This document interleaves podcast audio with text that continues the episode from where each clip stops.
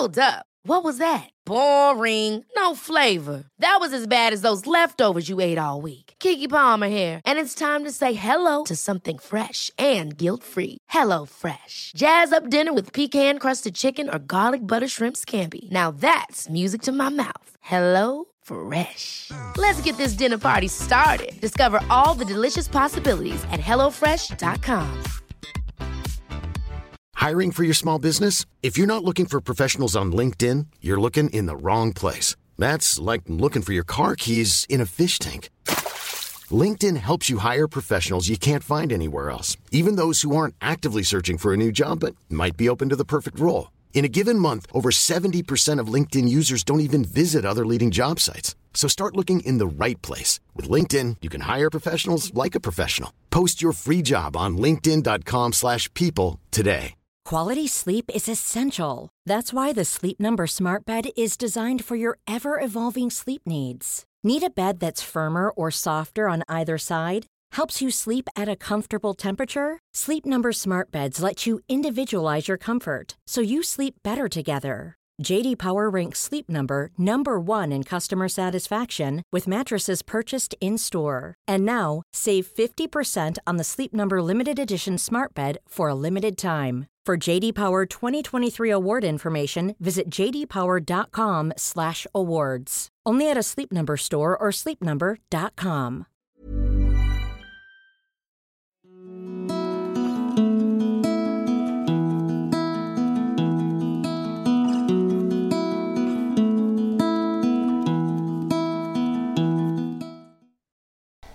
Stéphane, tu es journaliste, fondateur de l'INRES et du magazine Inexploré, et auteur de nombreux livres à succès, dont Le Test en 2015 et Nos âmes oubliées en 2021, pour lequel je t'avais déjà reçu. Dans ton nouvel ouvrage La mort n'existe pas, tu nous proposes la quintessence de tes 15 dernières années de recherche sur la nature de la conscience. Le point de départ de ces recherches fut la mort de ton frère Thomas devant tes yeux en 2001, lorsque tu étais reporter de guerre. Ce drame te conduisit à interroger de très nombreux scientifiques partout dans le monde sur ce qu'il pouvait y avoir après la mort et en parallèle à faire toi-même plusieurs expériences mystiques. Cette quête pour savoir si quelque chose de Thomas avait survécu à sa mort ou pas t'a progressivement amené à découvrir un monde insoupçonné et bien plus vaste que notre réalité matérielle, celui de la conscience en dehors de la réalité du corps physique. Alors pour bien comprendre ton cheminement et tout ce que tu as découvert, nous allons repartir du début avec la mort de ton frère en Afghanistan. Peux-tu brièvement nous rappeler les circonstances de son décès et tes premières rencontres qui ont suivi avec des médiums, dont celle avec Henri Vigneault, je crois, qui a bouleversé le journaliste cartésien que tu étais alors? Alors mon frère est, mort le 12 avril 2001 en Afghanistan dans un accident de voiture. Je, dirigeais à l'époque une mission de la Société des explorateurs français à Kaboul et euh, mes frères et d'autres Français travaillaient avec moi. Et, ce jour-là, en allant inspecter un site archéologique à 200 km au sud de Kaboul, une des voitures a eu un accident. Moi, j'étais en celle de devant. Et, euh, effectivement, ce moment a été euh, stupéfiant, inattendu, bouleversant, traumatisant, enfin tout, ce qu'on veut. Quoi. tu t'y attends tellement pas, surtout dans un pays comme l'Afghanistan où on se on se protège de plein de risques potentiels parce que c'était quand même du temps des talibans et, et, euh, six mois avant le 11 septembre.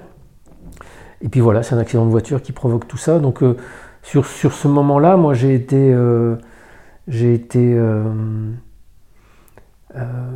propulsé en fait dans un espace que je pour lequel j'étais pas préparé, mais comme la plupart des gens qui, perdent quelqu'un, en fait, tu, tu y penses pas. La mort, c'est surtout à nos âges. Moi, j'avais 32 ans, Thomas en avait 30. Euh, tu t'imagines pas que ça puisse arriver. Les seules personnes mortes qu'on avait côtoyées, c'était les grands-parents, euh, la grand-mère. Euh, c'est bizarre, mais ça reste dans l'ordre des choses d'une certaine manière.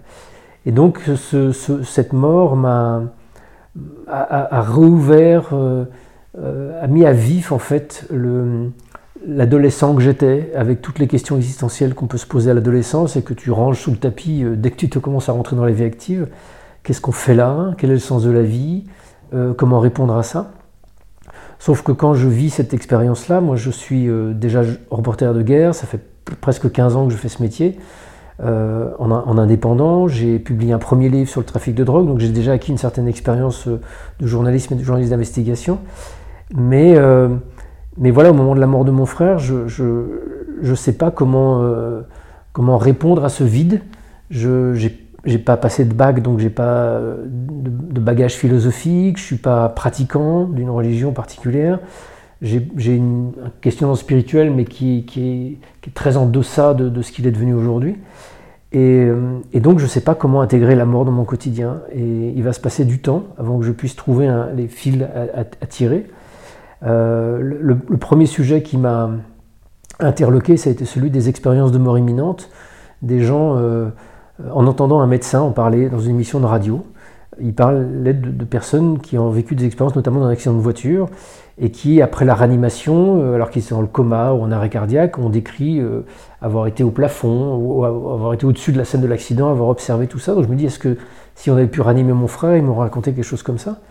Et puis, euh, pour répondre à ta question, effectivement, en, commençant à découvrir en fait que toutes nos certitudes, toutes celles qui imprègnent notre société, et notamment le fait de dire bah, après la mort il n'y a rien parce que c'est clair que la conscience, elle émerge du cerveau, donc quand le cerveau est mort, il n'y a plus rien. Cette certitude-là, elle est basée sur aucune démonstration scientifique, c'est une croyance en fait. Donc en commençant à prendre la mesure de ça, ça a renversé un petit peu le, comment la charge de la preuve et, je, me suis mis à, avoir plus d'aisance et de confiance dans la, possibilité d'enquêter sur des sujets un peu hors normes, comme par exemple la médiumnité, dont euh, un prêtre d'ailleurs m'a parlé euh, la première fois un prêtre qui avait travaillé avec des médiums, et, euh, ça m'a incité à prendre rendez-vous pour, pour voir ce que c'est, un type qui prétend communiquer avec les morts. Bah, écoute, s'il y a une chance infime qui puisse me faire la preuve qu'il communique avec Thomas, bah, c'est géant, quoi. Donc ce médium demandait juste une photo du défunt, et je prends rendez-vous avec lui. C'était avant que je sois plus exposé médiatiquement, donc mon histoire n'était pas connue du tout. Il n'y a aucune chance que cette personne ait pu googliser ou chercher des infos sur Thomas. Rien n'était public. Et donc je prends rendez-vous, euh, j'arrive au, moment du rendez-vous, il regarde la photo de mon frère, la pièce est un peu sombre, il la regarde, mais il la regarde une seconde ou deux, et puis tout de suite il la pose sur son front, et là il reste silencieux. Il reste silencieux pendant au moins cinq bonnes minutes, et moi je lui ai juste dit, euh, je viens pour communiquer avec cette personne, je vous dirai rien. Et là il m'a dit, oh bah vous êtes un peu dur vous, mais bon ok. Et puis voilà, il reste silencieux et au bout de peut-être 4-5 minutes, il me dit Oh, il, il sursaute comme ça, toujours en regardant les yeux fermés. Et il me dit J'ai un, j'ai un choc, un choc à la tête. Euh, je, perçois des froissements de tôle de voiture. Euh, il est mort dans un accident de voiture, cet homme-là. Et là, je réponds juste oui. Et en fait, mon frère est mort dans un accident de voiture d'un choc à la tête. Donc déjà, ça commence à devenir euh, intrigant. Et en fait, dans la demi-heure qui va suivre, j'enregistre ce qui se passe. Dans la demi-heure qui va suivre, en fait, ce, médium ne dit pas grand-chose, mais à chaque fois qu'il dit quelque chose, c'est précisément quelque chose qui concerne Thomas. Soit une description de son caractère, ou de son visage, ou de son, son attitude, ou alors les descriptions du, du circonstance de l'accident et du lieu de l'accident.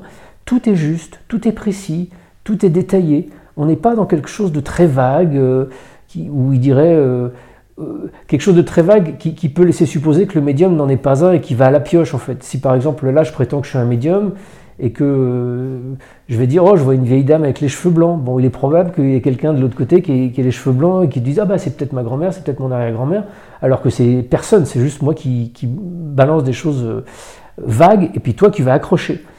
Et, là bah, c'est pas du tout ça qui se passe. Donc je, suis quand même très très intrigué. Il y a quelque chose qui m'énerve, c'est qu'il dit pas qu'il s'appelle Thomas. Et je comprends pas. Parce que je me dis, si, c'est aussi manifeste qu'il arrive à communiquer avec mon frère, si vraiment, euh, enfin, il décrit l'accident, il décrit la blessure à la tête, il décrit tout, comment se fait-il qu'il soit pas capable de dire, ah bah au fait, je m'appelle Thomas. Et donc moi, je reste bloqué sur, euh, sur ça, tout en étant extrêmement intrigué quand même par la précision des autres détails fournis. Et puis je vais sortir de l'entretien au bout d'une heure à peu près, euh, avec vraiment un état de, un état de, ce qu'on appelle en philosophie un choc ontologique, c'est-à-dire un, choc que je n'arrive pas à intégrer. Il y a une partie de moi qui dit mais c'est pas possible qu'il ait donné autant de détails, ça peut pas être des coïncidences, ça peut pas être par hasard, il a pas triché, je le sais, etc. Et en même temps, une autre partie de moi qui dit, il n'a pas dit Thomas, et, c'est pas possible, et c'est, mais, pourquoi il n'aurait pas dit ça, etc. Et je vois cette lutte en moi, en fait, cette lutte en moi qui va durer 15 ans, entre, entre une partie de moi qui est le journaliste qui dit ouais mais attends j'ai pas assez de preuves, c'est pas assez probant, euh, il a pas dit ça, il a pas fait ci, etc. Et puis une autre partie qui est la partie simplement humaine qui dit mais attends rationnellement là euh, comment est-ce que comment veux-tu qu'il ait obtenu euh, tous ces détails sur la mort de Thomas? Et, en fait cette espèce de, schizophrénie ça va vraiment être la mienne pendant oui quand je, quand je dis une quinzaine d'années un peu moins quand même euh, dans ma façon de travailler, ma façon de me confronter euh, aux scientifiques, aux témoins et à, toutes les personnes qui ont des choses à dire ou qui ont des choses à partager sur ce qu'elles ont vécu autour de la mort. Parce qu'on est sur un phénomène qui, qui, bouscule nos croyances, qui bouscule nos certitudes. Et même si, comme je l'ai dit, ces certitudes ne sont pas basées sur des choses bien solides, bah, elles en restent pas moins des certitudes émotionnelles. Et, et, donc il m'a fallu beaucoup de temps, et ça, pour moi, la, voie chamanique a été aussi un moyen d'expérimenter moi-même des choses et de les vivre, de, faire l'expérience de choses qui, euh, si je ne les avais étudiées que d'un point de vue intellectuel et mental, euh, n'auraient pas permis que je puisse être convaincu de la réalité de certains espaces que j'ai visités. Euh, et en fait, dans le livre que je, que je, que je publie, qui s'appelle La mort n'existe pas, c'est vraiment pour moi le double cheminement qui a été euh, extrêmement nourrissant, les deux voies. La voie du journaliste, la voie de la rationalité, la voie du mental, la voie de, de la réflexion, et la voie du cœur. Et pour moi, ces deux voies, et la voie de l'expérience directe. Et ces deux voies sont vraiment euh, d'égale importance. Dès lors qu'on veut euh, enquêter sur un sujet comme celui de la mort, qui touche à la fois à notre réflexion, mais aussi à des espaces émotionnels euh, insoupçonnés. Alors justement, l'expérience directe, on va y venir. Euh, à travers tes découvertes au sein d'IDRES, notamment que tu crées en 2007, tu découvres donc le chamanisme et les états modifiés de conscience induits par la prise de plantes. Tu décides d'aller en Amazonie pour en faire l'expérience toi-même, jusqu'au jour où tu vois ton frère lors d'une cérémonie chamanique, en tout cas tu crois le, le percevoir. Est-ce que tu peux nous raconter ce processus? Donc tu expliques dans le livre que tu passes quatre semaines tu décris euh, la première nuit, on a l'impression que tu es juste en enfer, et pour autant tu décides de, faire la deuxième nuit, puis la troisième, jusqu'à cette connexion incroyable. Est-ce que tu peux nous en dire quelques mots? Bah, Écoute, c'est difficile de résumer euh, en quelques phrases euh, un parcours qui a été un parcours de, 15 années en fait.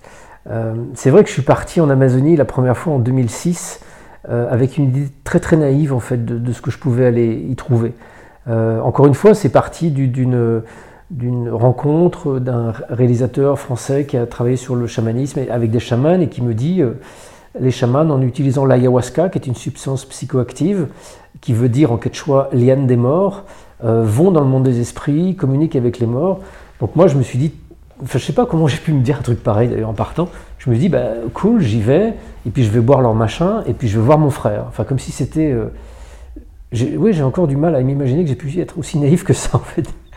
Et, euh, et je suis parti, et, la première nuit, euh, je me suis retrouvé près d'Iquitos euh, avec un chaman qui m'a fait boire de l'ayahuasca, et, la première nuit a été infernale parce que je ne sais pas ce que j'attendais, mais j'attendais un truc tranquille, en fait, un peu comme dans Matrix, où tu prends la pilule bleue et puis hop, tu te, réveilles à la réalité. Là, c'est une expérience d'ayahuasca qui est une expérience extrêmement physique, et il y a notamment une dimension très, très nettoyante de, la médecine amazonienne. Enfin, l'ayahuasca s'appelle la médecine, la médecine. Et, donc, bah, pour nettoyer, bah, tu vomis, tu, te vides, tu, ton estomac est broyé, tu as des visions, tu, un monde qui, apparaît que tu comprends absolument pas. Donc ça génère, enfin en tout cas dans mon cas, ça a généré une expérience très douloureuse, très difficile, très effrayante, parce que tout d'un coup, je sens que tout, tout est en train de se déliter, le, mon corps se délite, j'ai l'impression que si j'arrête de penser à mon, à mon cœur, il va s'arrêter de battre. Enfin, c'est une expérience vraiment, vraiment difficile. Et paradoxalement, à l'issue des quelques heures de transe, le lendemain matin, malgré la douleur de la nuit, je me dis, il oh, faut que je recommence, faut que je recommence. Ça se trouve, j'ai mal compris un truc, ça se trouve, faut que je fasse mieux. Et hop, je rebois la nuit suivante. Et à nouveau, la nuit suivante, il y a, il y a des choses qui se passent qui sont étranges, qui te laissent quand même l'intuition que il y a quelque chose qui s'ouvre, qu'on n'est pas juste dans un phénomène hallucinatoire, qu'on n'est pas juste dans une espèce de délire ou de croyance, il y a quelque chose qui se passe. Mais c'est difficile, c'est extrêmement difficile de comprendre ce qui se passe. Euh, nous, et surtout moi avec mon esprit de journaliste, je veux saisir les choses, je veux essayer de comprendre. C'est un peu comme un rêve qui, au lieu d'être seulement un petit récit linéaire, c'est comme si tu avais 100 rêves en même temps qui s'enchaînent les uns derrière les autres à une vitesse folle. Et toi, tu as envie de te dire, oh là là, mais ce rêve il est génial, il faut que je m'en souvienne. Et, à peine tu te dis ça, ça y est, tu l'as oublié, tu passes à un autre. Donc tu sais pas si c'est des rêves, tu sais pas si c'est réel, tu sais pas si... Tu sais pas ce qui se passe en fait. Et, euh, et malgré ça, tous les matins, j'allais voir le chaman en lui disant, euh, euh, qu'est-ce qui s'est passé? Il me fait, ah bah, c'était fort, hein, mais on va essayer d'aller voir ton frère cette nuit encore il faut que tu lâches, il faut que tu, il faut que tu fasses confiance à la médecine, il faut que tu... Sauf que lâcher, euh, là, intellectuellement, je dis ok, je suis capable de lâcher prise, mais quand tu es dans la cérémonie et que tu as l'impression de mourir, bah non, tu lâches pas, parce que si tu lâches, c'est que tu meurs. Donc euh, pour moi, ça a été compliqué. C'est pas systématiquement comme ça pour tout le monde. Hein. L'expérience psychédélique est très très différente d'une personne à une autre. Elle est vraiment participative, c'est-à-dire qu'elle va mettre en mouvement la personne que tu es, avec notamment toutes tes zones d'inconscient. Et moi, dans mon inconscient, il y avait quand même beaucoup de choses à nettoyer ce qui explique la noirceur et la difficulté que j'ai traversée. D'autres personnes peuvent, à la première expérience qu'ils vont faire avec l'ayahuasca, avoir une expérience transcendante, très lumineuse, très belle. Donc, euh, j'incite pas pour autant à, l'usage de ces substances qui ne sont pas légales en France, mais qui font partie néanmoins du patrimoine culturel de l'Amazonie et du Pérou. Donc, euh, voilà, au Pérou, c'est utilisé dans un cadre chamanique depuis des millénaires, et ce cadre, pour moi, il est absolument prépondérant parce que ce sont des substances très très fortes.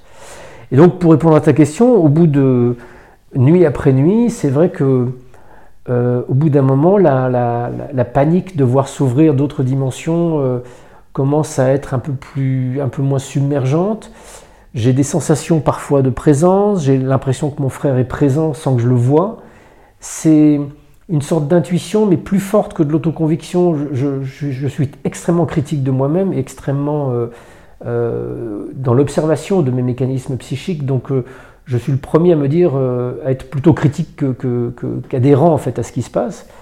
Et, euh, il va falloir plusieurs voyages. Et, à mon deuxième séjour, euh, au milieu du séjour, pendant une cérémonie qui est très très forte, très puissante, où, où, il se passe mais, des milliers de choses, vers la fin, alors que l'effet commence à décroître un petit peu, je suis assis, le dos à la hutte, les jambes allongées, et tout d'un coup j'ai l'impression de distinguer la silhouette de mon frère euh, à mes pieds, à droite, et je le regarde, et j'arrive pas à y croire. J'arrive pas à y croire parce que les visions d'ayahuasca, en fait, c'est des, des, scènes qui peuvent parfois euh, arriver en surimpression de, la vision. Tu, tu perds pas connaissance, tu es, conscient de ce qui se passe, mais par exemple, à l'environnement de la pièce dans laquelle on est maintenant, pourrait se superposer tout d'un coup un individu, ou, ou, des dessins, ou des serpents, ou des choses qui viendraient par-dessus. Euh, euh, les choses qui sont dans cette pièce. Donc là, quand je vois mon frère apparaître par-dessus la scène de la, de la Maloka, qui est la, hutte de cérémonie, je ne sais pas trop à quoi en penser en fait. C'est pas. Euh, il n'y a pas de roulement de tambour, voilà, je suis là, il, est à mes pieds, il est accroupi, il me regarde, et au moment où je le vois et au moment où il voit que je le vois, il fait comme ça, comme s'il me disait Purée, tu me vois enfin. Et moi, j'y crois pas en fait, j'y crois pas. C'est-à-dire, je, je suis le journaliste qui me dit non, il y a forcément une explication, c'est forcément dans ma tête, c'est forcément une hallucination. J'y crois pas. Et puis je reste comme ça un peu stupéfait. Et puis finalement, la, silhouette s'évapore dans, rien en fait. Comme si c'était une sorte de. Tu vois, une, sorte de projection euh, d'un projecteur de lumière sur un, nuage de, vapeur. Voilà. Euh, et puis voilà, la vapeur s'étiole, le projecteur s'arrête. Et puis, euh, en fait, quelques heures plus tard, la personne qui était à côté de moi et qui, avait participé aussi à la cérémonie euh, me dit spontanément, avant que je lui parle, euh, Ah, mais au pluriel, j'ai vu ton frère cette nuit. Et là, ouf, je me dis Qu'est-ce que tu veux dire Tu es mon frère? Et là, je, lui demande de me raconter. Et elle me décrit une vision quasiment similaire à la mienne de mon frère à ma droite, à, mes pieds, un, peu plus, un peu plus vaporeuse pour, pour elle que moi, c'était plus précis mais malgré tout, la même. Et il faut te dire qu'une séance d'ayahuasca, ça dure entre 4, 5, 6 heures de, de, transe avec des moments d'intensité. C'est des milliers de visions pendant ces 5 heures de transe, vraiment des milliers de visions qui s'enchevêtrent, etc. Et là, curieusement, euh, au même moment, avec cette personne, on a tout d'un coup la vision de, de, mon frère, une vision extrêmement statique, stable. Et ça n'en est pas devenu une preuve pour moi que ça n'en est pas devenu une preuve, mais c'est un élément qui s'est ajouté à beaucoup d'autres et qui m'a surtout euh, éclairé sur euh, mes propres blocages en fait, mes propres blocages, parce que euh, je, considère et je considère encore aujourd'hui comme une qualité indispensable à l'exercice de mon métier, cette rigueur, cette objectivité. Mais j'ai pu constater, et notamment ce jour-là, que cette espèce d'objectivité euh, coûte que coûte m'avait empêché peut-être d'une certaine manière de goûter l'expérience que je vivais. Et de, je ne sais pas si un contact ou un échange verbal aurait été possible avec mon frère si je m'étais laissé aller à cette vision, j'en sais rien, peut-être pas. Mais je, l'ai constaté après coup chez beaucoup d'hommes et de femmes que j'ai rencontrés par la suite qui ont été euh, témoins d'expériences après le départ d'un enfant, d'un conjoint, etc., et qui ont vécu ce type d'expérience-là sans, sans, du tout besoin de, de substances psychédéliques. Hein. Plus de 50% des gens en deuil vivent des expériences comme ça, on appelle ça des vécus subjectifs de contact avec un défunt. Et je vois combien ces expériences, qui malgré euh, leur densité, leur réalité, euh, sont encore vécues d'une façon très ambivalente en fait par ceux qui les, qui les vivent. Alors quand il s'agit de, de, quelque chose d'extrêmement subtil, euh, un souffle de vent comme ça, ça peut intriguer, même si les fenêtres sont fermées, tu te dis, j'ai quand même senti du vent, mais c'est tellement fragile que tu peux douter. Mais parfois, il y a des visions de, la personne défunte qui apparaît, et quelques secondes, quelques minutes, dans, le livre, je rapporte une expérience vécue par des cousines qui ont vu leur maman pendant plusieurs minutes euh, devant elle, en pleine nuit, dans une pièce éclairée. Et, mais voilà, on n'est tellement pas habitué à ça euh, que contre toute logique, tu vois, on pense être des gens rationnels, nous occidentaux, nés en Occident, et pourtant, contre toute logique, on devient extrêmement irrationnel dès lors qu'on est confronté à ces expériences un peu inexpliquées. Moi, au fin fond de l'Amazonie, où d'un coup, je ne crois pas ce que je ressens, je ne crois pas ce que je vois, parce que j'invente tous les systèmes pour me dire non, non, ça n'existe pas, alors que je, suis en recherche d'une preuve. Et, euh, et, chez nous, dans notre société occidentale, en France, où, autour de nous, des centaines de milliers de gens vivent, vivent des expériences euh, plus ou moins intense euh, après le décès d'un proche, et pourtant on fait comme si ça n'existait pas, comme si c'était dans leur tête, comme si c'était du délire, comme si c'était de la compensation parce qu'ils souffrent, tu penses, ils viennent de perdre quelqu'un, donc ils sont forcément plus crédules. C'est fou, c'est fou en fait. Les... En fait, moi, tu vois, j'ai eu besoin, si j'essaie de résumer ça, j'ai eu besoin de cette expérience chamanique qui s'est étalée sur près de 15 ans pour euh, forcer des portes, des portes pour forcer des portes que je m'étais moi-même euh, mises en fait, pour forcer des blocages euh, que mon esprit prétendument rationnel et cartésien avait installé et qui me, qui me coupaient de toute une dimension possible du réel en fait. Alors tu vas poursuivre ces explorations autrement aussi euh, grâce aux psychédéliques. Donc tes premières expériences se font avec une thérapeute formée à l'accompagnement avec psychédéliques. Donc c'est pas autorisé en France, c'est dans un autre pays. Et en l'occurrence, dans ton cas, c'était, je crois, de la MDMA et de la psilocybine. Euh, et pendant ces séances, tu vas découvrir alors complètement autre chose que tu n'étais pas venu chercher, euh, qui était une part de ton enfance enfouie dans ton inconscient, donc les abus sexuels dont tu as été victime dans ton enfance et que tu racontes dans ton livre Nos âmes oubliées, dont on avait déjà parlé. Est-ce que tu peux nous rappeler comment en fait cette mémoire traumatique s'est levée grâce au psychédélique et comment finalement ça t'a impacté durablement? Parce que au-delà de la découverte, comment ça a pu te transformer, comment ça a pu bouger en toi? Bah, écoute, pour expliquer ça de façon extrêmement sommaire, euh, notre cerveau, c'est une machine à survie. C'est une machine qui apprend euh, de son expérience passée pour anticiper en permanence ce qui va se produire plus tard. Donc elle, installe une sorte de, système de fonctionnement automatique qui euh, enfouit tout ce qui n'est pas nécessaire ou tout ce qui est menaçant dans une grande zone grise qu'on appelle l'inconscient. Là, je synthétise vraiment à l'extrême. Hein. Et, donc, euh, euh, tout ce qui est menaçant, tout ce qui lui a fait peur, euh, tout ce qui peut mettre en danger un petit peu la stabilité de cette personnalité qui se construit au fil des années, hop, on range ça au fin fond de l'inconscient. Sauf que les substances psychédéliques, on voit leur action en neurosciences sur le cerveau, sont des substances qui précisément mettent en sommeil ces mécanismes de filtrage et de blocage, et d'une certaine manière laissent la conscience émerger à beaucoup plus de réalité. Mais en même temps que la conscience se projette dans plus de réalité, elle se projette aussi beaucoup dans l'inconscient. C'est un peu comme si, en, je le dis d'ailleurs dans le livre, en ouvrant les perceptions sur le monde invisible, on, on, découvre un monde invisible externe, mais on découvre aussi un monde invisible interne. Et donc moi, dans ce processus d'exploration de ce que je croyais être le monde des morts, etc., euh, bah, je suis aussi allé plonger dans le monde de mon inconscient. Et dans ce monde de mon inconscient, il y avait effectivement un petit garçon euh, qui a été abusé très très jeune et qui s'est camouflé en disant je veux plus savoir ça, je veux plus le voir, ça n'existe pas. Et, donc j'ai découvert que j'avais été euh, abusé et que j'avais une, amnésie traumatique totale qui avait recouvert cet épisode, enfin ces épisodes de, d'invisibilité pour pas que ça vienne impacter ma vie. Sauf que ça impactait quand même ma vie inconsciemment, parce que ces fantômes que l'on héberge, bah, ils sont là, ils se débattent, ils, ont faim, ils mangent, euh, notre énergie, ils nous font prendre des décisions idiotes parfois. Euh, et donc, ce, euh, voilà, à partir du moment où il a été mis en lumière, ce fantôme de, l'abus, ça a été très compliqué à gérer parce que c'est comme si d'une certaine manière, à 52 ans, je découvrais que je m'étais construit sur une sorte de mensonge, euh, un mensonge qui était celui du petit enfant euh, qui veut se protéger à tout prix contre un abus extérieur. Donc ça, ça a mis en place des dynamiques psychologiques en moi, évidemment inconscientes, mais qui ne sont pas celles qui se mettent en place chez un enfant normal, euh, enfin, vivant dans un environnement safe et, et, normal. Et donc à 52 ans, je m'aperçois que cette construction que j'ai bâtie toute ma vie, elle est fausse en fait, elle est bancale. Donc c'est à la fois bien parce que c'est l'étape nécessaire pour passer à un processus de guérison, mais c'est à la fois extrêmement dangereux parce que d'un coup je suis plus rien en fait. J'ai plus de stabilité, j'ai plus d'ancrage, j'ai plus rien. Et donc ce, moment de, vide intérieur a été, très très compliqué à passer. J'ai été accompagné heureusement par une thérapeute merveilleuse. Euh, et, aujourd'hui, voilà, depuis quelques années, je, suis dans un travail de, reconstruction. C'est plus lent que j'imaginais. Moi, j'ai un côté un peu très naïf. Tu vois, je, pensais vraiment, bon, bah allez, hop, ça c'est réglé. J'ai trouvé que j'avais été abusé quand j'étais gamin. Bon, bah voilà, j'écris un livre, on passe à autre chose.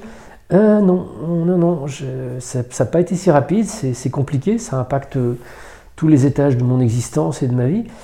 Et, euh, mais en même temps, euh, en même temps, si je ne devais en garder qu'un élément, c'est que vers l'âge de 42-43 ans, j'ai commencé à développer une maladie auto-immune euh, dans l'estomac qui, est euh, clairement une, lutte de mes intestins contre un intrus. c'est ça la maladie auto-immune en fait qui, déclenche de l'inflammation parce qu'elle croit être attaquée. Et pendant 8 ans, j'ai cherché dans toutes les directions possibles pourquoi je pouvais avoir ça. Euh, parce que les médecins me disaient bah non, vous aurez ça toute votre vie, c'est des crises inflammatoires, euh, on va juste vous apprendre à les gérer tous les ans. Quoi. Donc j'avais chaque année, épisodiquement, 4 à 5 mois de crise inflammatoire, ça fait quand même la moitié de l'année euh, là-dessus. Et à partir du moment où cette histoire d'abus a été mise en lumière, que le livre est sorti, cette maladie a disparu de ma vie. Et ça fait 3 ans qu'elle a disparu de ma vie. plus une crise, plus un signe. Et j'ai découvert sur la fin de l'écriture de mon livre, Nos âmes oubliées, les travaux d'un chirurgien canadien, un chirurgien viscéral canadien, qui fait le lien avec plus de 40 ans d'études entre toutes ces pathologies du côlon et de l'intestin qu'il a observé et sur lesquelles il a travaillé lui pendant des décennies, et des abus sexuels vécus par les enfants. Euh, Alors ça ne veut pas dire que c'est systématique, hein. ça ne veut pas dire que parce que tu as un problème au côlon ou à l'intestin, tu as vécu un abus sexuel, mais il s'est quand même aperçu que beaucoup d'enfants ayant vécu ces abus-là avaient ce type de pathologie euh, par la suite. Et voilà, et moi j'ai juste observé ça, tu vois. Et ça, je trouve ça juste... Euh, hallucinant. Une maladie qui est censée ne pas pouvoir euh, disparaître de mon corps et de mon existence, elle a disparu de mon corps et de mon existence. Sans que j'ai rien fait, si ce n'est mettre en lumière l'abus euh, de mon enfance, dans mon enfance. Quoi. Ça a été consécutif de la prise de conscience, cette guérison, ou consécutif du travail thérapeutique que tu as fait? Ah bah, le travail thérapeutique, parce que prendre conscience, euh, c'est comme prendre conscience, c'est tout d'un coup enlever la carapace que tu as construite toute ta vie et te mettre au milieu de, la Sibérie en plein hiver. Bah, si tu n'as pas un thérapeute qui va te mettre un gros manteau et qui va t'accompagner, bah, tu vas crever de froid. Quoi. Et, donc sans thérapeute, moi je serais mort. Je serais mort. Tu sais, je pense que effectivement, j'ai parlé de, de, psychédélique et de l'accompagnement psychédélique qui a, permis la mise en lumière de, de ça, mais c'est pas la substance qui est importante. Euh, la substance, elle aide parce qu'elle elle, va être un levier thérapeutique, un levier de mise en lumière colossal. Mais c'est le cadre thérapeutique qui est primordial là-dedans. Le cadre qui va permettre que justement euh, la substance psychédélique qui ouvre des zones de l'inconscient très profondes puisse être fait dans un cadre sécurisant, avec une ou un thérapeute qui sait accompagner et qui sait derrière traiter justement l'émotion, le trauma qui se révèle, etc.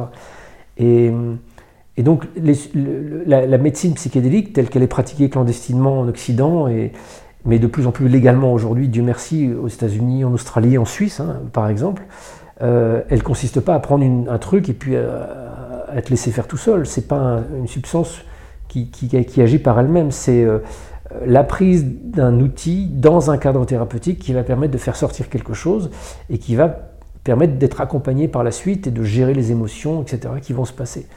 Euh, et ce cadre thérapeutique, pour moi, il est essentiel. C'est le jour et la nuit de prendre de la MDMA dans une soirée avec des copains pour s'éclater parce que tout d'un coup, tu boostes ta sérotonine, de prendre de la MDMA euh, dans un cabinet thérapeutique avec quelqu'un qui t'accompagne. C'est le jour et la nuit. C'est le jour et la nuit. Alors justement, pour faire un petit point sur les psychédéliques, euh, et on parlait de l'aspect thérapeutique, donc c'est de plus en plus testé sur des patients, particulièrement pour des dépressions résistantes, des, personnes sujettes aux addictions sévères, ou encore des personnes en fin de vie pour gagner en sérénité face à l'angoisse de la mort. Est-ce que tu peux nous dire en quelques mots de ce que tu en sais, parce que tu as interrogé beaucoup de scientifiques sur le sujet, comment agissent ces substances euh, dans le cerveau, et qu'est-ce que tu peux dire de l'expérience mystique que de ces personnes décrivent? Oh, il y a beaucoup de questions là. je suis désolé. Il y a beaucoup de niveaux de réponse en fait. Euh, euh, dans, mon expérience, euh, ces substances font sauter des, blocages et des, peurs. C'est-à-dire que tes peurs, elles te servent de rempart en fait. De rempart pour dire, oulala, là là, je vais te faire peur, donc tu ne passes pas cette porte-là. donc en général, tu ne passes pas cette porte-là toute seule. Sauf que le psychédélique, il va dire, oh t'as peur, on fait tout péter, tout péter. T'as peur, euh, alors c'est terrifiant quand tu passes certaines peurs, mais de l'autre côté de la peur, tu vas rencontrer peut-être les causes de la peur, les causes de l'addiction, les causes de la dépression. Euh, pour la dépression, par exemple, euh, les mécanismes de dépression sont, assez connus en neurosciences. C'est vraiment une espèce de rumination des zones cérébrales. Tu n'arrives plus à, penser autrement parce qu'il y a vraiment un système de, rumination en boucle qui, opère dans le cerveau la, substance psychédélique, du coup, met en sommeil notamment le réseau mode par défaut, qui est un réseau cérébral dans lequel se, passe cet espace de rumination. Euh, ça te le met un peu en stand-by, en sommeil, et ça t'extrait de ça. Ça t'extrait alors que mentalement, tu peux pas t'extraire, toi, d'un mécanisme de, rumination et de dépression. Euh, par, la, pensée, par le mental, tu peux dire Ah bah non, finalement, je suis plus déprimé, je vais m'extraire de la dépression. Bah non, tu es déprimé, ça, ça agit euh, au-delà de ta volonté, quoi. Euh, et, donc le psychédélique te met un peu en, te fait faire un pas de côté. Et tu dis, mais c'est qui ce mec déprimé en fait? Pourquoi il déprime? Moi, en fait, tout va bien. Tu t'aperçois que tu as des dimensions plus profondes de ton être qui peuvent être mobilisées comme des ressources de guérison. Euh. Donc voilà, voilà euh, enfin, là je suis un peu très sommaire, mais c'est vraiment des outils qui sont, qui sont de plus en plus étudiés et qui montrent effectivement les résultats euh, formidables qu'ils peuvent avoir sur ce que tu viens de lister, c'est-à-dire l'addiction, la, dépression, euh, euh, la fin de vie par exemple. Qu'est-ce que c'est que la fin de vie en fait? Les peurs de fin de vie, les peurs psychiques, la souffrance psychique, c'est la souffrance de, Enfin, il y en a plusieurs, mais une majeure, c'est de dire mais je vais arrêter d'exister en fait. Mon moi va arrêter d'être moi. Et c'est ce à quoi j'ai été confronté, moi, des nuits après nuits en Amazonie. Oh là là, mais moi, c'est-à-dire que ce que je considère être la totalité de mon être, c'est en train de mourir et de s'effacer. Mais je ne veux pas que moi arrête de vivre. Sauf que le psychédélique, en faisant mourir ce moi, il te, fait, il te permet de réaliser que, ah mais au fait, il y a plein d'autres choses derrière ce moi. Ce personnage, cet être physique de chair et de sang qui va mourir, bah c'est pas la totalité de toi. Et les, études qui ont été faites sur les, les, les, personnes en fin de vie à qui on a administré euh, du LSD, alors pas on les gaffe pas de LSD jusqu'à ce qu'ils meurent. C'est une session assistée par, thérapeute d'une prise de LSD qui permet de euh, sortir un petit peu, encore une fois, de cette rumination, je meurs, je meurs, la totalité de moi va disparaître. Tout d'un coup, tu t'aperçois que tu existes en dehors de ton moi, en fait. Et là, on touche à des états qui... I'm Sandra, and I'm just the professional your small business was looking for. But you didn't hire me because you didn't use LinkedIn jobs. LinkedIn has professionals you can't find anywhere else, including those who aren't actively looking for a new job but might be open to the perfect role, like me. In a given month, over 70% of LinkedIn users don't visit other leading job sites. So if you're not looking on LinkedIn, you'll miss out on great candidates like Sandra. Start hiring professionals like a professional. Post your free job on linkedin.com/people today. Hold up. What was that? Boring. No flavor. That was as bad as those leftovers you ate all week. Kiki Palmer here, and it's time to say hello to something fresh and guilt-free. Hello Fresh. Jazz up dinner with pecan-crusted chicken or garlic butter shrimp scampi. Now that's music to my mouth. Hello Fresh. Let's get this dinner party started. Discover all the delicious possibilities at hellofresh.com. qui se rapprochent peut-être de certains enseignements spirituels, qui te disent euh, Mais en fait, qui tu es? C'est qui que tu penses être? C'est pour ça que ce livre, d'ailleurs, s'appelle La mort n'existe pas. Parce que bien sûr que la mort existe. Bien sûr que mon frère est mort, euh, j'avais son sang sur les mains, bien sûr que mon père est mort, mais qui est mort? Qui est mort? Est-ce que le. Et c'est ce que je mets en avant et c'est ce que j'explique en long et en large dans le bouquin, c'est qu'aujourd'hui la science permet d'affirmer qu'il y a à l'intérieur de nous, derrière cette enveloppe de chair qui vieillit, euh, et qui meurt fatalement au bout d'un moment, et toute la personnalité qui est attachée à, cette, à, cette, à ce fonctionnement organique, il y a une dimension spirituelle, une part spirituelle, notre âme, et que notre âme, elle n'a pas ce visage-là. Notre âme, elle existe avant que notre corps ait été conçu, et elle existera encore après que notre corps ait fini de pourrir. Mais notre âme, c'est pas nous, c'est pas Stéphane Alix, mon âme, c'est pas Thomas Alix, c'est quelque chose de plus profond. Et, et cette âme, elle se rencontre euh, notamment dans des expériences chamaniques ou des expériences psychédéliques que j'ai pu faire, quand euh, la partie organique, la partie soutenue par l'activité cérébrale, la partie de ma personnalité, s'éteint, se met en stand-by. Euh, et ça, c'est démontré par les neurosciences. Et l'expérience psychédélique, à certains égards, ressemble à une expérience de mort imminente, à des dosages importants, justement, où là, on, chante complètement l'activité cérébrale. j'ai vécu, moi, plusieurs, plusieurs expériences phénoménologiquement identique à une expérience de mort imminente, super intense en fait. Et on va en revenir. Je voulais juste passer par euh, une question qui précise un peu justement euh, cette personnalité. Tu expliques dans ton livre que la personnalité, ce qu'on appelle l'ego en psychologie, donc ça ne veut pas être égotique, hein, c'est la personnalité. Donc elle se construit en fonction des événements que nous vivons, et tu l'expliquais tout à l'heure, on se protège, on crée des systèmes de défense. Et c'est notre cerveau qui est à l'œuvre dans ce processus, puisqu'il a pour fonction de nous protéger dans ce monde matériel et d'assurer notre survie. Et donc il filtre en fait les informations qu'il reçoit. Et tu as interrogé de nombreux scientifiques sur le sujet, dont le neurophysiologiste allemand Wolf Singer, qui est directeur émérite de l'Institut Max Planck pour la recherche sur le cerveau. Et qu'est-ce qu'il nous apprend sur cette fonction de filtre? Parce que finalement, ce qu'on comprend dans ton livre, c'est que la réalité que l'on voit, c'est la réalité que notre système de protection veut que nous voyons. Et, qu'on ne peut pas voir mmh. autre chose. Alors Wolf Singer, je ne l'ai pas rencontré, hein. mais en revanche, je l'ai lu. C'est notamment un livre qu'il a écrit avec Mathieu Ricard, qui est un dialogue, pour moi, le, livre le plus fascinant sur la méditation. Ça s'appelle Cerveau et méditation. C'est disponible en poche.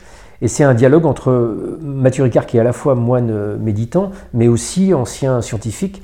Donc il a un esprit euh, bien, bien affûté qui lui permet de tenir le dialogue avec Wolfsinger. Et leur dialogue, justement, porte notamment sur la méditation pour essayer de comprendre l'action de la méditation sur le cerveau. Euh, et, dans ce livre sont expliqués justement tous les phénomènes de rumination, tous les phénomènes d'automatisme en fait cérébraux qui font de nous un, être fondamentalement adapté à ce monde. Mais le prix de cette adaptation, c'est effectivement une coupure d'une immense euh, dimension du réel. Alors c'est pas ce que dit Wolfsinger, parce que lui, il reste quand même euh, dans les clous de sa, vision de neuroscientifique. mais ce qu'il met en avant met en évidence d'une certaine manière justement le rôle de filtrage du cerveau nous, on voit, euh, enfin sans même y avoir vraiment réfléchi, dans notre société, on se dit, bon, bah, je suis conscient parce que mon cerveau marche en fait. Donc euh, si je vois, si j'ai des émotions, si j'ai l'impression d'être un individu, c'est parce que mon cerveau fonctionne bien et qu'il génère tout ça. Sauf que quand on va voir des neuroscientifiques en leur disant, est-ce que c'est le cerveau qui fabrique notre, notre conscience? Ils vous disent, bah on n'en sait rien en fait. On n'en sait rien. Et là, je ne te parle pas des neuroscientifiques un peu fumeux, je te parle des neuroscientifiques les plus éminents dans les centres de recherche les plus, les plus blindés du, monde. On ne sait pas d'où vient la conscience. On, sait de toute évidence qu'il y a une relation entre le cerveau et, la conscience, entre les activités cérébrales et les différents états de conscience. Il y a une relation qui existe. Mais cette relation ne dit absolument pas que l'un est la cause de l'autre. Cette relation ne dit pas que le cerveau est la cause de la conscience. Ça, c'est un raccourci qui est utilisé aujourd'hui parce qu'a priori ça a l'air de fonctionner, mais qui n'est démontré par rien du tout et qui est contesté aujourd'hui par, voilà, par les, les neuroscientifiques eux-mêmes. Donc, donc du coup, bah, en fait, c'est quoi le rôle du cerveau? Et ce qui ressort de toutes les expériences, notamment les expériences de mort imminente, mais de toutes les expériences que, que j'ai pu explorer, c'est que le cerveau serait plus une sorte de d'appareil de réception ou d'appareil de filtrage, un peu comme un poste de télé ou un ordinateur est un poste qui permet de capter euh, ce qu'il y a dans un cloud ou, euh, ou, pour un poste de radio, les ondes radio. Euh, les ondes radio, elles sont là partout, tout autour de nous, tu as toutes les stations. Tu as des stations turques, israéliennes, mongoles, peut-être, en basse onde. Enfin, tu as tout. Et puis, tu vas avoir un poste de radio qui va sélectionner une seule fréquence et on va arriver à, hop, on, tape RTL ou France Info. Pourtant, elles sont toutes là. Bah, le cerveau, c'est peut-être la même chose. La conscience, c'est peut-être quelque chose qui, qui est... Euh, enfin, c'est pas peut-être. La conscience, telle qu'on l'observe phénoménologiquement à travers les expériences que je rapporte dans le livre, c'est une dimension qui n'est pas bloquée dans le temps et dans l'espace. Il y a une dimension de notre conscience dont on peut faire l'expérience qui est capable de voir dans le futur, qui est capable de percevoir à distance des choses, alors qu'aucun de nos outils cognitifs, comme nos yeux, nos oreilles, notre mémoire, peut nous permettre d'aller voir à distance. Là, si je te dis, tiens, dis-moi ce qui se passe euh, au milieu de la gare Saint-Lazare maintenant, bah, on ne peut pas y aller, il faut juste y aller, il faut se déplacer physiquement. Sauf que si je sors de mon corps parce que j'induis une transe particulière et que je vais dans la gare Saint-Lazare et que je te décris précisément ce qui est en train de se passer et qu'on va le vérifier par la suite, euh, bah, ça prouve bien, et ces expériences-là, elles ont été euh, mesurées, prouvées, analysées par des scientifiques à travers le monde, j'en parle dans le bouquin, ces expériences-là, elles existent, ça veut bien dire qu'il y a une partie de nous qui est capable de se dissocier de notre corps, qui n'est pas bloqué dans ce corps. Donc le cerveau, dans ce, cadre-là, il sert simplement de, d'espace de stabilisation spatiale et temporelle à une conscience euh, immatérielle et, immanente, en fait, d'une certaine manière. Euh, et ça, c'est l'hypothèse qui aujourd'hui est la plus solide et qui est la plus appuyée par les faits, en fait, euh, de la vie même de, plein de scientifiques qui travaillent sur ces questions. Alors dans ton livre, il y a quelque chose d'extrêmement intéressant qui est assez peu abordé, je trouve, en tout cas moins que les expériences de mort imminente ou les vécus de subjectifs de contact avec les défunts, qui est la vision à distance. Euh, tu l'illustres cette capacité avec l'histoire de Joe McMonigal et du programme Stargate de la CIA pendant la guerre froide. Donc là, on est sur du sérieux et du pragmatisme. Est-ce que tu peux nous raconter brièvement justement cette histoire de ce programme en fait, qui est dingue? Bah En fait, ça a commencé au début des années 70 aux États-Unis. Euh, différents chercheurs et, de par là aussi les, services de renseignement, la CIA, mais aussi le renseignement militaire américain, ont entendu dire que les Russes euh, essayaient des, techniques d'espionnage psychique euh, avec des voyants et des trucs comme ça. Au début, ils se sont dit bon, ça doit être des bêtises, mais on va peut-être essayer de voir si on peut pas faire la même chose pour voir, pour étudier le phénomène. Est-ce que c'est réel ou pas et donc il y a des, civils qui ont commencé à, étudier le, phénomène, notamment le phénomène de voyance, c'est-à-dire de, vision à distance, d'être capacité de percevoir des événements à distance dans l'espace ou dans le futur. Euh, et, à côté de ça, la CIA a commencé à s'y intéresser aussi, en même temps que le, quelques années plus tard, le, Defense Intelligence Agency, c'est-à-dire le service de renseignement de l'armée. Et ils ont, ils ont monté un programme d'études en recrutant euh, notamment des personnes habilitées au secret défense dans l'armée, qui avaient super de la chance en fait. Et ils se sont appuyés notamment sur euh, un phénomène qui avait été observé pendant la guerre du Vietnam, où certains soldats qu'on appelait des hommes de pointe semblaient avoir beaucoup beaucoup de chance, comme une sorte d'intuition, de sixième sens qui leur permettait d'échapper à des embuscades, d'échapper à des, à des, voilà, circonstances où a priori ils auraient dû mourir en fait. Et, Joe, Joe McMoneagle, qui est un, soldat, enfin un ancien soldat de, qui a fait le Vietnam, euh, faisait partie de ces gens-là. C'est-à-dire, il était, euh, euh, je le connais depuis des années, je l'ai interviewé plusieurs fois, je l'ai rencontré la dernière fois chez lui en Virginie. Par exemple, il est, pendant son déploiement au Vietnam, en train de bouquiner à l'extérieur du bunker dans la base américaine, et puis d'un coup, hum, hum, il se lève, il rentre dans le bunker, et trois secondes après, tu as des obus de mortier Vietcong qui tombent là où il était assis. Et puis il dit, hum, je sors du bunker. Et il sort du bunker, et le bunker, le, coup suivant, tape dans le bunker. Ça, c'est arrivé un nombre incalculable de fois pour lui. Euh, et, donc, c'est dans son dossier militaire, ce soldat est particulièrement chanceux. Et donc, les recruteurs du programme Stargate, au début, se sont dit on va essayer de recruter ces gens-là parce que peut-être qu'il y a un, lien entre leur capacité intuitive à détecter un danger à venir et une forme de perception extrasensorielle qui leur permettrait d'être doués de voyance, en fait. Est-ce que la voyance, n'est pas une sorte de super intuition euh, et, donc, ils ont recruté Joe, ils ont recruté d'autres voyants. Joe, au début, était très circonspect.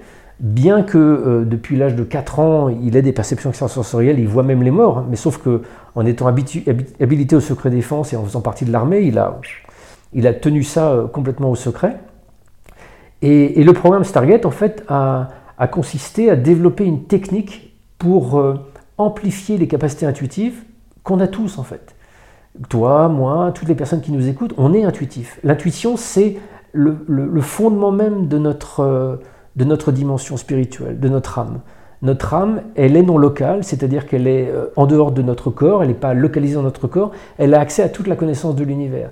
Pourquoi est-ce qu'on n'est pas intuitif tout le temps? Bah Parce qu'on a un cerveau qui nous écrase et qui, en croyant être Stéphane, en croyant être un individu, écrase tout ce qui va devenir euh, non local, tout ce qui est d'une origine intuitive.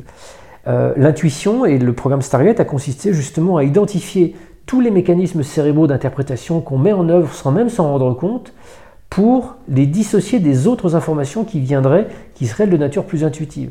Je te prends un exemple. Euh, j'ai fait une session de travail un jour où, euh, justement par l'officier qui traitait euh, Joe McMoneagle, j'ai fait une mission avec lui, il m'a servi de moniteur. Je suis allongé sur un matelas dans une pièce très noire, très sombre, j'ai des yeux fermés, et il essaie de me faire faire une session de vision à distance.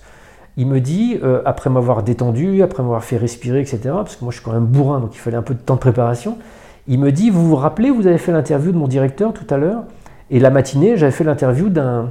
Je, monte dans Enquête extraordinaire, ça sur M6. Euh, dans la matinée, j'avais fait l'interview de leur patron euh, dans un endroit du bâtiment où il y a une balustrade et, une, belle, une belle vue. Et je lui dis, oui, oui.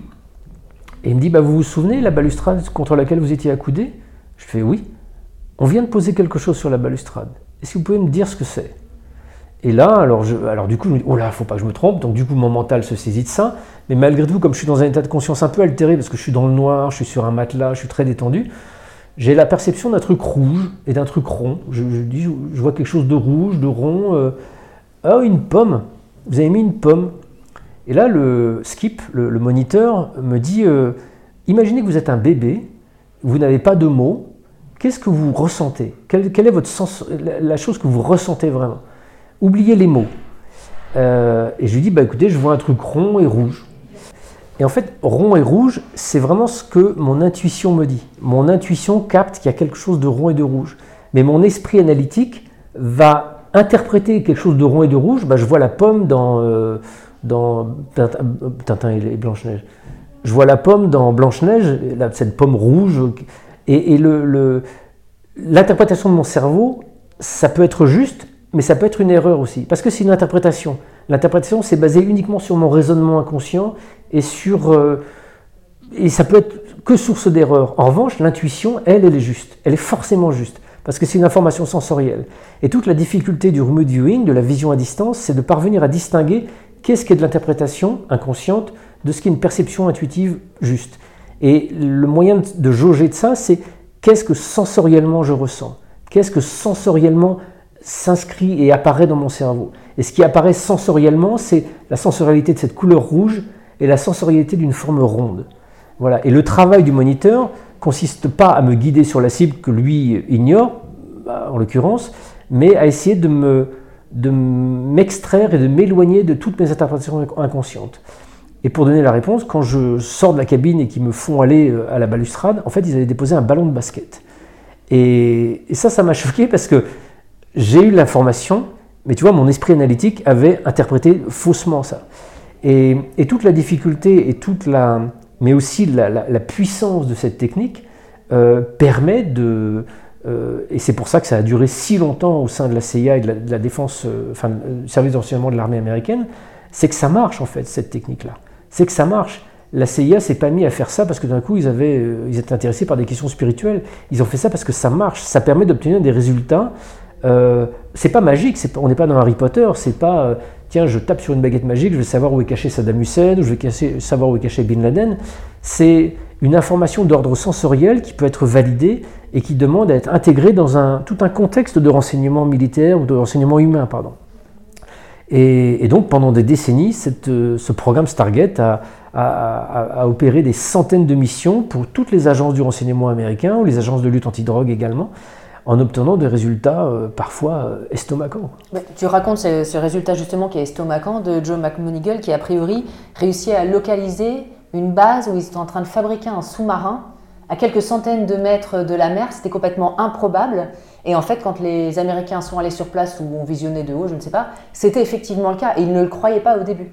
Ben voilà typiquement le, type de mission sur lequel l'espion psychique peut avoir un impact très fort, mais en même temps, euh, je vais te montrer ses limites. C'est que le, service de renseignement américain s'interrogeait effectivement sur ce qui était fabriqué dans un hangar gigantesque, enfin un complexe euh, industriel qui était sur les bords de la mer Baltique en Union soviétique. C'était à l'époque, on était en, 60, en 80, en 1980. Euh, et, donc, comme ils n'avaient aucun moyen d'y aller et que depuis le ciel, depuis le satellite, on pouvait photographier que le bâtiment mais sans savoir ce qu'il y avait dedans, euh, Joe a pu y aller psychiquement et il raconte sa mission dans, le livre. Et lui, il a vraiment l'impression de pénétrer à l'intérieur du bâtiment et de décrire précisément le chantier qu'il voit, où effectivement il voit un sous-marin géant. Sauf que quand il ramène cette information-là, les services de renseignement américains, ils n'ont aucun espion sur place. Ils n'ont aucun moyen de vérifier. Et l'hypothèse d'un sous-marin géant, ça leur paraît complètement farfelu. Donc ils disent, bah, c'est du délire, c'est n'importe quoi votre truc. Donc il refait une deuxième mission, puis une troisième mission. À chaque fois, il apporte plus d'éléments descriptifs de ce sous-marin géant. Il décrit même, à la fin de sa troisième mission, la date de lancement de ce sous-marin. Donc il est capable même de voir que dans le futur, dans quelques mois, les services euh, soviétiques vont creuser un canal, parce que les bâtiments sont à 800 mètres de la mer, ils vont creuser un canal qui va permettre d'amener le sous-marin jusqu'à jusqu'à quai et jusqu'à la mer Baltique. Sauf que voilà, sans aucune capacité de croisement de l'information, la NSA, qui était à l'époque la commanditaire de cette mission, a dit bon bah ça nous paraît pas très crédible votre truc.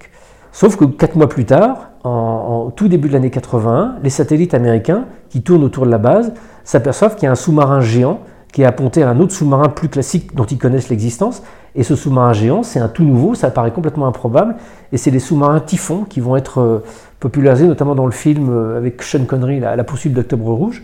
C'est le plus grand sous-marin nucléaire jamais fabriqué euh, par les Américains, en, l'occurrence par les Soviétiques. Voilà à la, fois la, le côté incroyable de cette capacité, la vision à distance, mais aussi le côté très réaliste du fait que sans possibilité de croiser l'information, parfois cette information ne peut pas être exploitée comme telle, parce que en renseignement humain, si tu as une seule source d'information, ça ne déclenche pas une action ou quelque chose derrière, il faut pouvoir croiser l'info. Et là, sans personne sur place, bah Joe était le seul à donner cette info. Et en plus, avec un moyen non conventionnel qui fait qu'on peut avoir des doutes dessus. Euh, mais pour moi, c'est fascinant parce que chaque année, le Congrès américain a évalué les résultats du programme Stargate pour motiver le financement l'année suivante. Donc chaque année, il y a eu des évaluations qui ont été faites, des évaluations statistiques de l'efficacité de cet outil. Et c'est prouvé. Enfin, je veux dire, tu as des documents du Congrès qui sont publiés, que je source dans le livre. Tu as des documents de, différents euh, organismes d'analyse qui, euh, qui ont permis de montrer que cette méthode marche, donne des résultats qui ne peuvent pas s'expliquer par des coïncidences ou du hasard, comme on dit tout le temps, et que la capacité de voir à distance est vraiment une capacité humaine qui, a priori, est commune à tout être humain et qui peut être amplifiée chez certaines personnes qui vont avoir un don, une plus grande sensibilité. C'est fou parce que s'il y a à l'intérieur de toi une part de ta conscience qui voit dans le futur et qui voit à l'extérieur de ton corps, bah ça veut dire qu'elle n'a plus rien à faire avec le cerveau. Ça veut dire qu'il y a une part de toi qui est immortelle. Pour moi, les missions de Joe McMoneagle sont un des éléments forts qui indiquent qu'une part de nous est immortelle et que notre conscience ne meurt pas avec la mort de notre cerveau. Parce que notre conscience, elle est capable de faire des choses quand le cerveau n'est pas du tout impliqué. Tu expliques dans le livre d'ailleurs que du coup ça t'a donné envie de prendre des cours, entre guillemets, parce que c'est possible, de, remote viewing.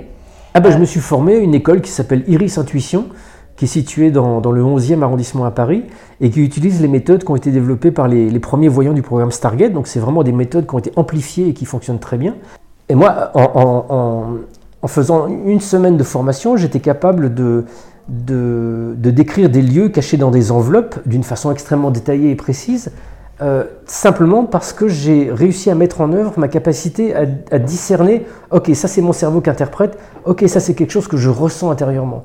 Et c'est un long processus, hein, je ne peux pas rentrer dans le détail là, c'est un long processus d'apprentissage, mais qui est expliqué extrêmement clairement par euh, les fondateurs d'Eris Intuition, et qui permet effectivement de...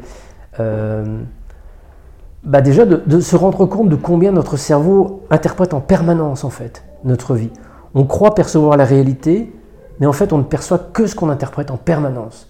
Et comment on interprète, selon quelle modalité, c'est vraiment extrêmement enrichissant de se poser la question parce que on ne voit pas le monde tel qu'il est, on ne voit pas les autres êtres humains tels qu'ils sont, on ne se voit pas moi-même soi-même tel que l'on est. On se voit à travers des lunettes déformantes, à travers un cerveau qui interprète. Pourquoi il interprète? Bah Parce qu'il a été élaboré comme ça, pour parfois des raisons qui sont euh, pas du tout logiques en fait. Pas du tout logiques. Et ça, c'est une, des choses que j'ai apprises, qui m'a le plus impressionné à travers cette formation. Alors, tu parles aussi beaucoup, tu cites souvent euh, Ramdas dans ton livre, qui est un, enseignant spirituel américain et qui a beaucoup écrit sur ce qu'est l'âme. Qu'est-ce qui t'a touché dans ses enseignements et qu'est-ce qui fait écho en toi dans ce qu'il dit? Bah, j'aime bien, j'aime beaucoup cet homme parce que d'une certaine manière, on a un peu le, enfin, un peu le même parcours à toute proportion gardée, mais c'était quelqu'un qui voulait absolument, son rêve c'était de devenir professeur de, psychologie, d'enseigner la psychologie, et à Harvard, donc il s'était mis la barre très haute, c'était un Américain, il s'appelait Richard Alper, et, euh, et, il a réussi à devenir enseignant, il a réussi à devenir professeur de psycho à Harvard. C'était dans cette période des années 50-60 où les psychédéliques étaient euh, légales et faisaient l'objet de beaucoup de recherches. Et lui et un autre compère qui s'appelait Timothy Leary ont fait partie de, des pionniers dans la recherche sur les psychédéliques. Un peu trop, au goût des doyens d'Harvard, ce qui fait qu'en 63, il s'est fait virer. En 67, il s'est fait virer, pardon. Euh, je ne sais plus l'année. Ce qui fait que, dans les années 60, il s'est fait virer.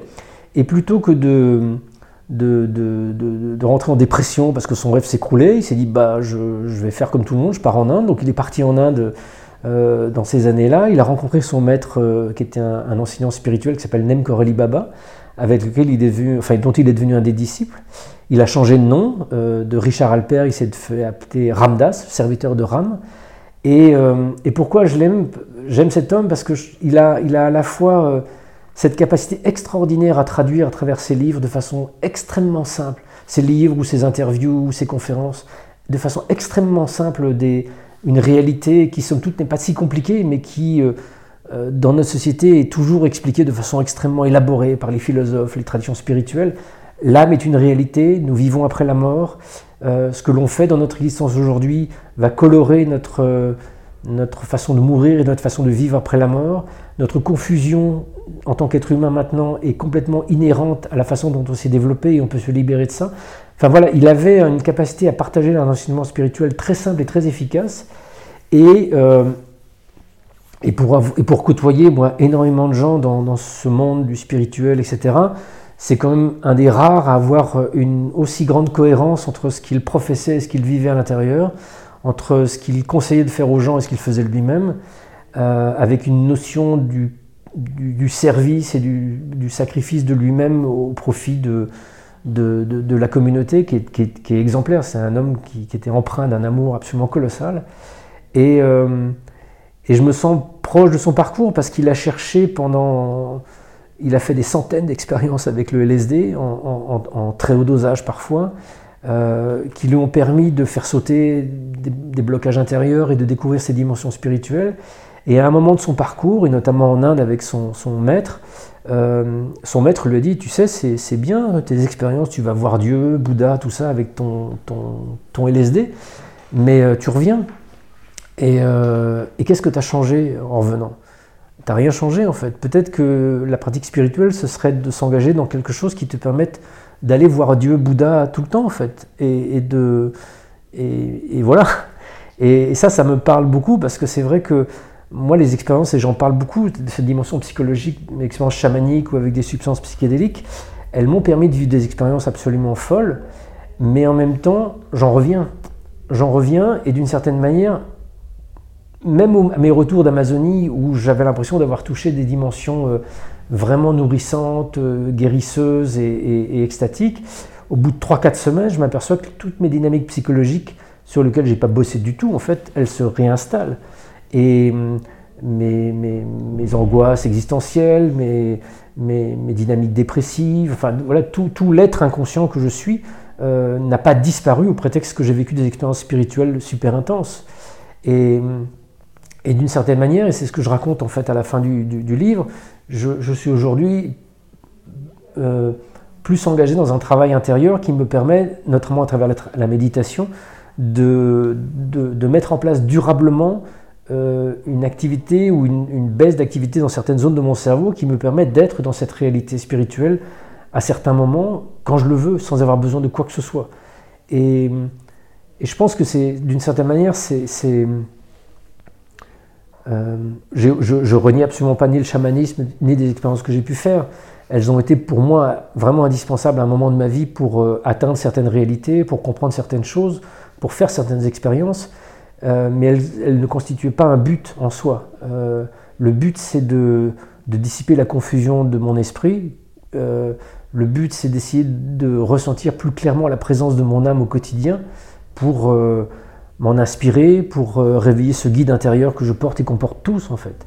Et ça, la méditation le permet. Tu t'assieds 15 minutes par jour, euh, sans objectif particulier, juste en suivant n'importe quelle voie de méditation qui, tombe sur ton chemin.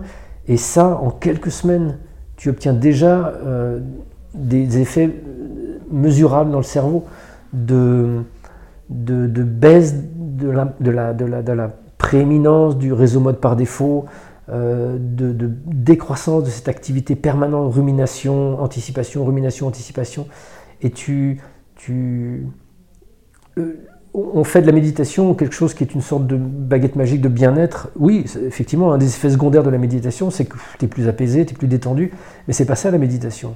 L'essence de la méditation, c'est que c'est le début du chemin spirituel. C'est ça qui te permet de rencontrer ton âme. Pas avoir à attendre la fin de ta vie pour rencontrer ton âme. Elle est là maintenant, elle est là disponible. Et ça, tu peux effectivement aller en Amazonie, te mettre la tête à l'envers, mais tu peux aussi t'installer sur un coussin et, te mettre à pratiquer quelque chose. Euh, 15-20 minutes par jour, tous les jours. Et puis, euh, et puis là commence un chemin spirituel d'une puissance colossale. Quoi. Parce que c'est ce que tu expliques, et pour expliquer aux personnes qui nous regardent, c'est que la méditation, c'est comme si tu entraînais ton cerveau jour après jour dans la douceur à, s'ouvrir justement à cette âme et à baisser un peu le, ce qu'on appelle le réseau mode par défaut. Alors que les psychédéliques et euh, les expériences euh, enfin, avec des substances, là c'est boum, j'y vais d'un coup. Tu dis, moi j'ai pris la piste noire, mmh. mais vaut mieux y aller peut-être avec la piste verte. Bah, après, je ne vais pas donner de conseils parce que moi je n'aurais pas pris la, piste noire, je ne serais pas en capacité de tenir ce discours aujourd'hui. Il m'a fallu ça pour euh, faire certaines expériences qui fassent sauter mes blocages et mes, mes pensées. Mais effectivement, ce que l'on observe sur le cerveau, c'est que l'effet du psychédélique n'est pas un effet hallucinatoire, ça ne provoque pas des hallucinations. L'effet du psychédélique fait baisser l'activité dans le réseau mode par défaut, qui est le réseau qui sous-tend ton ego d'une certaine manière. Donc en baissant son activité, tout d'un coup, il y a plus d'extérieur qui, entre en perception et ta, ta conscience s'expanse. Euh, la méditation fait exactement le même effet sur le réseau mode par défaut. Baisse l'activité dans le réseau mode par défaut et, développe d'autres réseaux sur lesquels tu vas pouvoir t'appuyer pour euh, avoir une plus grande... Euh, encore une fois, prégnance avec, avec cette dimension spirituelle. Donc effectivement, les psychédéliques font ça de façon brutale, ponctuelle, et, tu reviens à zéro après, même si tu peux quand même acquérir le bénéfice d'avoir ouvert certaines portes. Et la méditation fait ça très doucement, très tranquillement, avec, avec euh, tranquillité. mais ça peut aussi passer à certains moments par des, des, vrais moments de bouleversement. Enfin, le, la, 15 jours de méditation vipassana et de retraite vipassana où tu médites du matin au soir dans le silence, ça peut être beaucoup plus, beaucoup plus puissant qu'un que, séjour en Amazonie avec l'ayahuasca. Hein. Et enfin, ma dernière question, sur ces 15 dernières années de, cheminement, de quête, d'expérience, d'interview, quelles sont les différences que tu as en toi entre le Stéphane d'il y a 15 ans et le Stéphane d'aujourd'hui? Waouh Oui. Bah, il y a un livre entier pour répondre à cette question.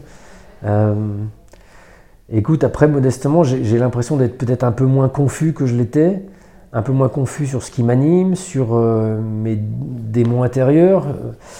Euh, et je pense que c'est ça presque le but de la vie, en fait. C'est de réussir à mettre de la lumière sur, sur ce qui te constitue.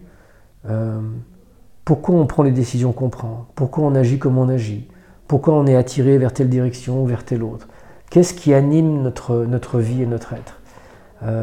Comme on est ignorant de tout ce qui nous constitue au fond de notre inconscient, et l'inconscient est colossal, on agit un petit peu comme un robot aveugle qui essaie de contrôler ce qui se passe. Donc en fait, on agit euh, sans trop savoir comment, en réfléchissant, c'est-à-dire en, utilisant uniquement la micro-expérience que l'on a acquise sur des bases qui ne sont pas forcément bonnes. Waouh Sympa le projet de vie quand même. Euh, et je pense que toutes les techniques euh, que j'ai pu expérimenter euh, jusqu'à la médiation aujourd'hui permettent de, de mettre un peu des coups de projecteur sur la zone inconsciente. Ok. Un, bah, si je suis déprimé, c'est parce qu'il y a ça. Si j'ai tendance à m'auto-sabonner dans telle circonstance, euh, bah, c'est parce qu'il y avait ça. Donc hop, je peux virer les, fantômes qui me faisaient faire des bêtises à l'intérieur de moi, les uns après les autres. Et puis, euh, et puis m'apercevoir que c'est pas en réfléchissant que j'aurai forcément toujours les meilleures solutions. Parce qu'il y a euh, cette âme, cette part spirituelle qu'on porte, c'est pas seulement un truc philosophique cool, c'est un guide. C'est une part de nous qui est en contact avec l'ensemble de l'univers, l'ensemble du futur, du passé, l'ensemble de tout. Donc à l'intérieur de nous, il y a toutes les réponses, il y a tout ce qui est harmonieux, il y a tout ce qui nous permet peut-être d'entrer en, résonance plus intelligence avec ce qui nous entoure.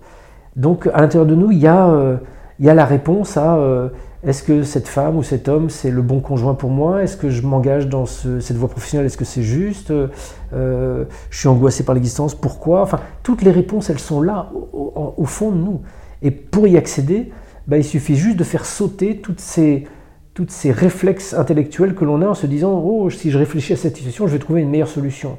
Ben non, c'est peut-être justement d'arrêter de se dire qu'on va réfléchir à une situation et, et, retrouver un accès à son intuition, à son âme. Ça, c'est pas facile, on n'est pas éduqué à ça. Moi, j'ai 55 balais aujourd'hui, j'ai l'impression de commencer à y parvenir un peu. Euh, et déjà, c'est assez vertigineux. Donc, qu'est-ce que ça doit donner quand tu y arrives à fond, quoi? Est-ce que c'est un peu une quête maintenant pour toi? D'une certaine manière, oui. Oui, oui. Euh, moi, j'ai toujours eu un abord des, problématiques que j'ai explorées très mentales, en imaginant qu'une compréhension intellectuelle allait suffire en fait à, me satisfaire, à me permettre de cheminer. Et en fait, aujourd'hui, je mesure combien euh, le chemin de cœur, le chemin expérientiel est aussi important. Combien la, la pratique spirituelle et une discipline spirituelle, en l'occurrence par exemple la méditation, est, indispensable. Sinon, j'aurais bien, je, vais, je ne faire qu'accumuler de la, connaissance désincarnée qui va être de plus en plus abstraite et de plus en plus incompréhensible. Sauf qu'en méditant tous les jours, en, vivant parfois des expériences très puissantes, je peux maintenir une sorte d'équilibre entre ce que, je, sais, ce que j'apprends et, ce que j'expérimente. Et, aujourd'hui, clairement, euh, euh, une de mes priorités, c'est de, faire en sorte que cette pratique spirituelle soit installée au quotidien prioritairement à, toute chose. Et on peut tous le faire. Hein. Si tu te dis, oh là, j'ai pas une heure par jour, bah, lève-toi une heure plus tôt. Arrête de regarder des séries sur Netflix euh, tous les soirs. Le, temps, on le trouve. On le trouve. Moi qui suis un cinéphile malade, qui ne pouvait pas euh, euh, supporter de terminer une journée sans regarder un film, aujourd'hui, je, termine une journée en disant, oh, j'ai envie de méditer. Et je, je termine mes journées en méditant une heure, une heure et demie avant d'aller me coucher. Et c'est, euh, tu m'aurais dit ça il y a un an, je, no way quoi. Et là, bah voilà, ça se fait non seulement facilement, mais avec un vrai plaisir. Magnifique. Merci beaucoup Stéphane. Merci à toi.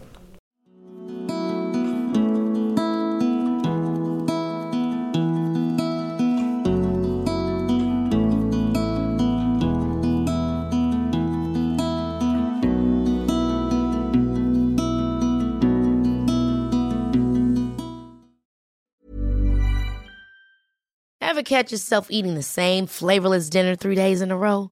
Dreaming of something better? Well, HelloFresh is your guilt free dream come true, baby. It's me, Gigi Palmer.